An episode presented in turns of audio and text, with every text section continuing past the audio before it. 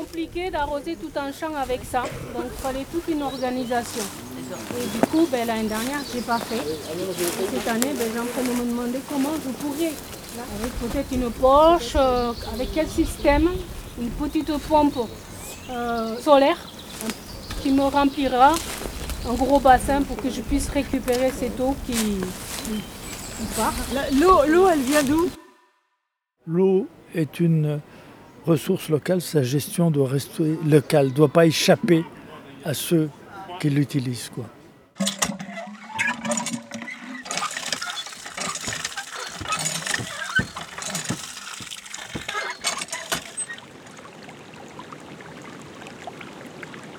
Entre sécheresse persistante et dérèglement climatique, les Pyrénées orientales traversent une période plus que critique dans la gestion de la ressource en eau.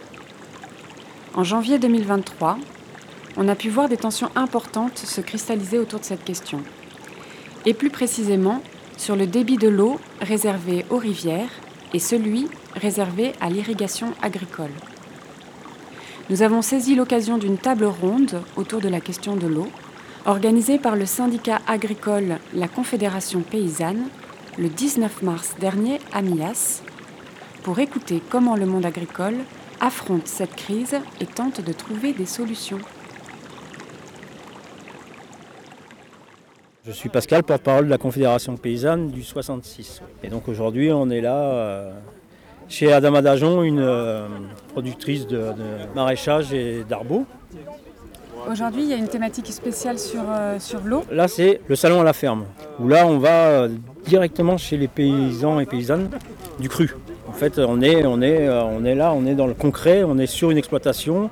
Et donc, ben, c'est les citoyens, les élus, les journalistes qui peuvent vraiment s'imprégner de ce qui se passe. On est vraiment dans le, concret. Et donc euh, cette année, le thème, ça a été euh, l'eau.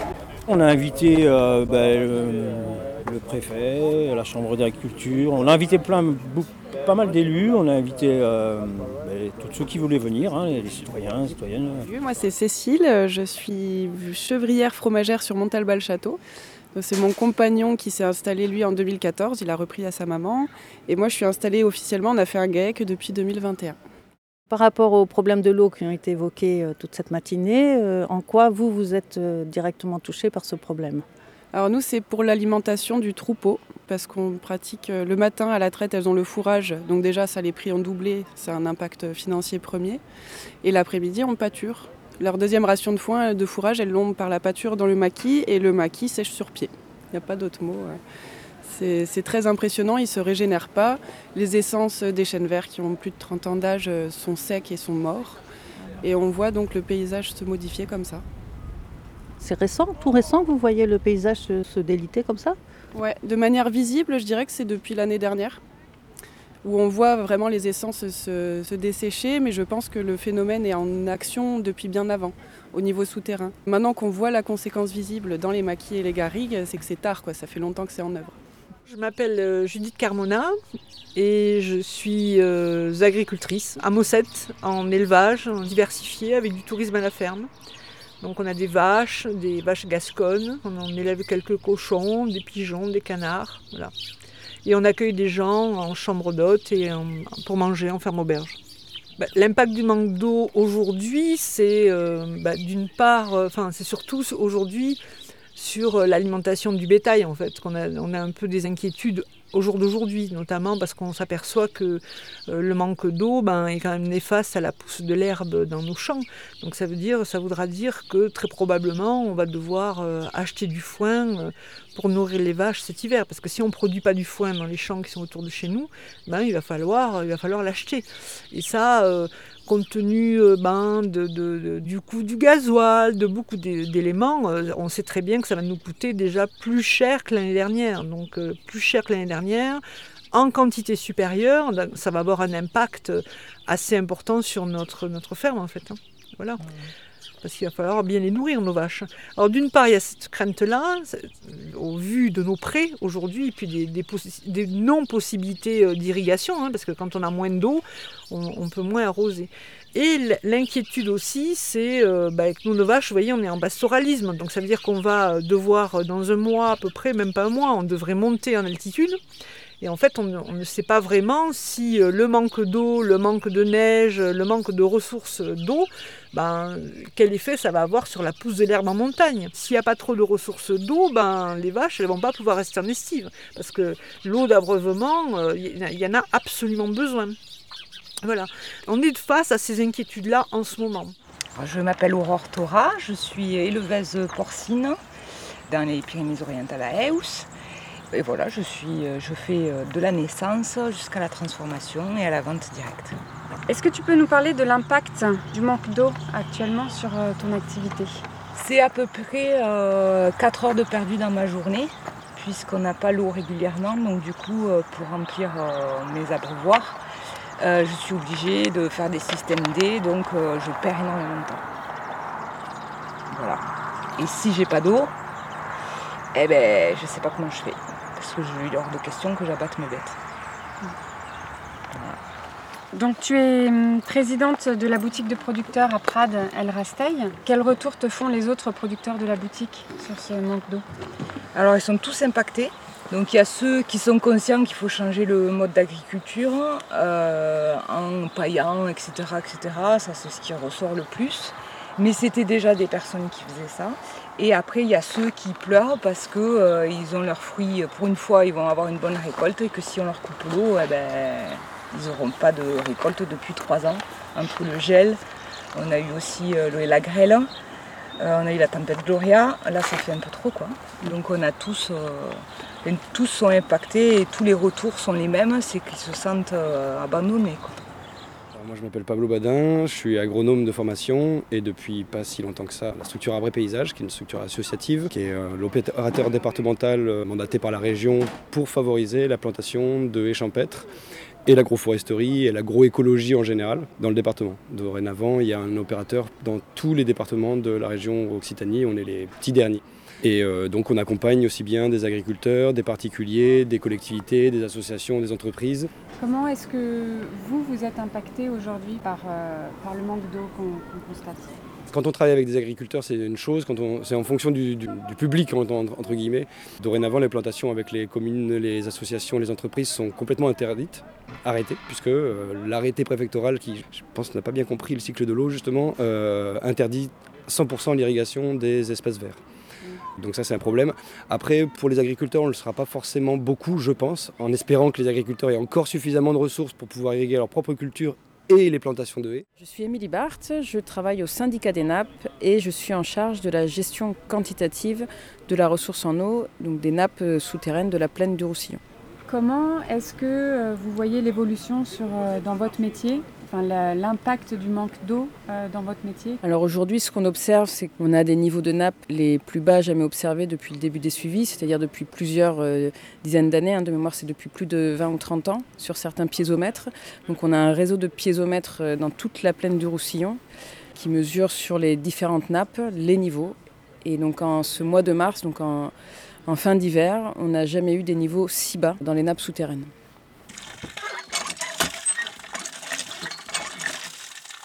Est-ce que tu vois des solutions, enfin des, choses qu'on pourrait faire là maintenant quand même pour améliorer euh, les choses, pour affronter le, manque d'eau qui est là?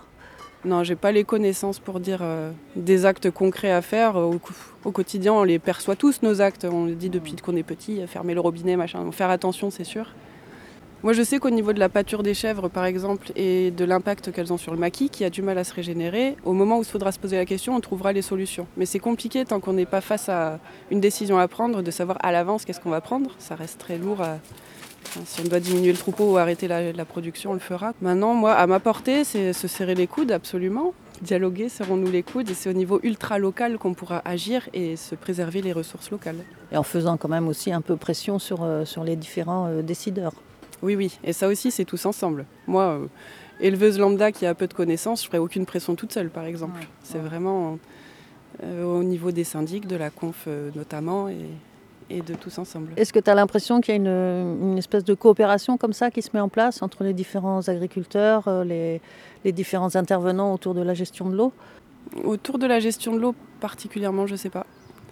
Mais euh, je sais que les agriculteurs entre eux, en tout cas dans les PO, on est des toutes petites filières pour la plupart, hors arbo, enfin dans l'élevage en tout cas, donc on est tous hyper soudés. Il y a une solidarité certaine euh, pour agir ensemble. Quoi. On réfléchit à la manière de travailler, d'utiliser moins d'eau. On essaie de mettre en œuvre des, des, pratiques qui permettent de ne pas la gaspiller, de ne pas gaspiller cette, cette ressource. Mais après, euh, euh, Aujourd'hui, euh, je, je, je, vois mal euh, une vache, bah, il faut qu'elle boive, un canard, il faut que ça boive. Enfin, vous voyez, on va pas les tuer, quoi. Hein. Enfin, voilà. Mmh. Aujourd'hui, on n'est pas encore là, quoi. Bah, si, il y a quand même des mesures d'urgence, euh, bah, notamment euh, pour les éleveurs. Les éleveurs, ils sont en train d'y réfléchir déjà. Hein. Avoir des points d'abreuvement corrects. Si jamais, par exemple, il faut amener de l'eau dans des endroits pour les vaches, ben, il faut s'équiper en abreuvoir, euh, en petite réserve. Enfin, on, on, est déjà en train de réfléchir à tout ça. Bon, J'ai travaillé avec la, avec la Chambre d'agriculture. Donc, la Chambre d'agriculture est en train de réfléchir avec les éleveurs. Euh, quel type d'investissement serait nécessaire pour passer la crise en fait. Ah. Voilà, pour qu'on ne se trouve pas euh, cet été devant des difficultés euh, importantes en fait. Donc ça déjà c'est un travail qui a déjà été fait depuis, depuis quelques temps et qui, qui est en cours. Quoi. Quel partenariat on met en œuvre? En fait aujourd'hui on fait partie d'associations syndicales autorisées pour les canaux d'irrigation par exemple. Donc nous on, on est sur deux, trois canaux. Et en même temps, donc on a, euh, avec ces canaux-là, mon mari présente d'un et moi d'un autre, en même temps, donc on, a, euh, on participe aux réunions là, de, la Fédération des canaux, qui sont en amont euh, du barrage de Vincent, hein, pour qu'on comprenne bien tous, les uns et les autres, l'état de la ressource, l'état de la ressource dans nos zones, l'état de la ressource du barrage des Bouilloux, l'état de la ressource du barrage de Vincent, les nappes dans la plaine. Donc tout ça, je crois qu'on a bien compris, en tout cas, l'urgence de la situation. Hein. Ça, pour nous, c'est en tout cas bien intégré. Hein. On sait où on en est. quoi. J'ai fait, euh, fait faire un groupement d'achat de vessie pour avoir des prix plus avantageux. La vessie, c'est euh, peux... La vessie, c'est des poches d'eau donc euh, qui sont euh, traitées anti-UV. Ben, du coup, on n'a pas d'évaporation et on peut stocker jusqu'à 50 mètres cubes d'eau. Ça peut sauver euh, des élevages, ça peut sauver des petits maraîchers. On a réussi à négocier des bons prix. Je leur ai tous dit que s'il y avait besoin d'entraide pour cueillir ou pour quoi que ce soit, il fallait qu'on soit. Euh, ben, le groupe du Grastail est fait pour ça, c'est qu'il faut qu'on soit solidaire et qu'on s'entraide. On trouve des solutions à chaque cas en fait. Quand vous dites on sensibilise, ça, ça passe par quoi par exemple? Très simplement bah, par des, des, réunions à destination de ces grands usagers. Donc on invite les collectivités, les irrigants agricoles, les campings les industries à venir sur certains territoires, hein, des territoires qu'on a identifiés, pour avoir l'information. Donc on leur diffuse l'information précise de, l'état de la ressource en eau. Et puis ensuite, ce qu'on souhaite faire, c'est un échange avec eux sur euh, quelles mesures peut-on chacun prendre à son niveau pour euh, prendre conscience de la rareté de cette ressource en eau. Et puis, euh, qu'est-ce qu'on peut faire pour prélever moins alors ça va être pour certains ben, euh, récupérer les eaux des piscines, pour d'autres euh, mettre en place euh, des systèmes économes en eau. Donc chaque grand type d'usager, que ce soit les campings, que ce soit les agriculteurs, que ce soit les collectivités, se lance justement dans cette grande réflexion. Mmh. Aujourd'hui, je sais qu'il y a des collectivités, par exemple, qui ont fait une demande auprès de, des services de santé pour ne pas avoir à nettoyer le, le château d'eau cette année et de reporter de quelques mois euh, le, le, lancer en début d'année prochaine plutôt que de le faire parce que c'est mmh. des litres et des litres en mmh. fait qui partent, qui sont euh, importants, mais qui est-ce que cette année, vu qu'ils l'ont fait euh, juste l'an dernier, est-ce que ça pourrait pas être reporté voilà, donc il y a des initiatives comme ça qui sont prises à l'échelle de chacun et on est sûr que chacun peut faire quelque chose en fait. Donc en fait, vous, vous essayez d'accompagner chaque acteur?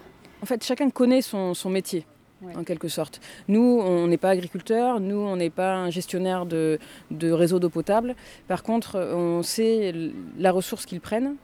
Donc on les avertit sur attention, euh, il y a moins d'eau que l'année dernière au même moment, les besoins vont augmenter, ça risque d'être compliqué. Donc qu'est-ce que vous, vous pouvez faire? Donc les alerter chacun à l'échelle de leur propre professionnalisme en fait. Et par rapport au monde agricole, avec quels interlocuteurs vous travaillez? Quel est, quel est votre rapprochement avec le, le monde agricole? Alors aujourd'hui, on travaille euh, avec la Chambre d'agriculture puisque ce sont avec eux qu'on qu co-anime en fait ces, ces, réunions. On est en recherche de solutions techniques que chacun peut apporter. Alors l'intérêt de ces réunions, c'est de faire émerger justement ce que chaque agriculteur peut faire sur son exploitation. Aujourd'hui, on a entendu des choses intéressantes, des réflexions sur euh, le travail du sol, des réflexions sur la couverture du sol, comment euh, maintenir le maximum l'eau dans les sols, puisque c'est pas qu'on veut pas donner de l'eau, hein, c'est pas ça du tout, c'est qu'il y a moins d'eau en fait. Donc il faut repenser, il faut penser euh, comment faire pour garder au maximum l'eau, le peu d'eau qu'on peut avoir. Voilà. Et, la solution, elle ne viendra pas euh, du syndicat des nappes, la solution, elle viendra de la profession. Planter de la haie, en gros, planter le bon arbre au bon endroit pour essayer de tenter de résoudre les problèmes qui sont afférents à telle telle culture ou à telle ou telle situation.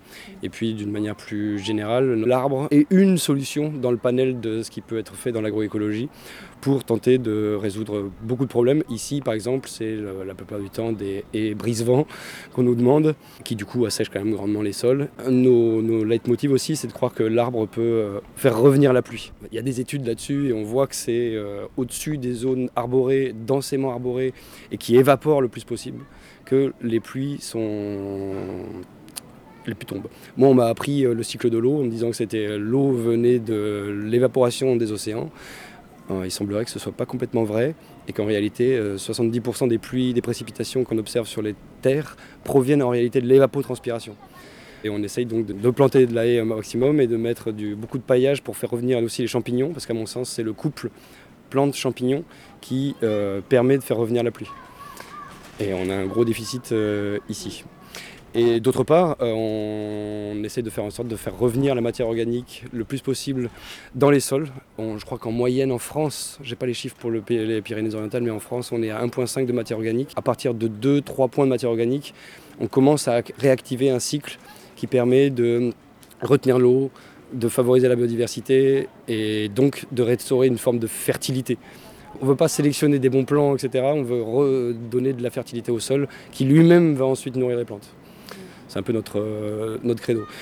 Et donc faire revenir beaucoup de matière, voilà, de matière organique dans les sols. Dominique euh, Bonnard, euh, l'association des usagers de l'eau des Pyrénées-Orientales. Nous, on considère que le système actuel n'est pas réformable. Il est à refonder complètement. On en est là. Je veux dire, on va vers la catastrophe. C'est le concept même, je vous dis, qui a été mis en œuvre par le privé et qui en a fait une rente financière. Mais euh, je veux dire, tout est à reconsidérer de fond en comble. Il faut retrouver, il faut que. C'est Bruno Latour qui dit il faut atterrir.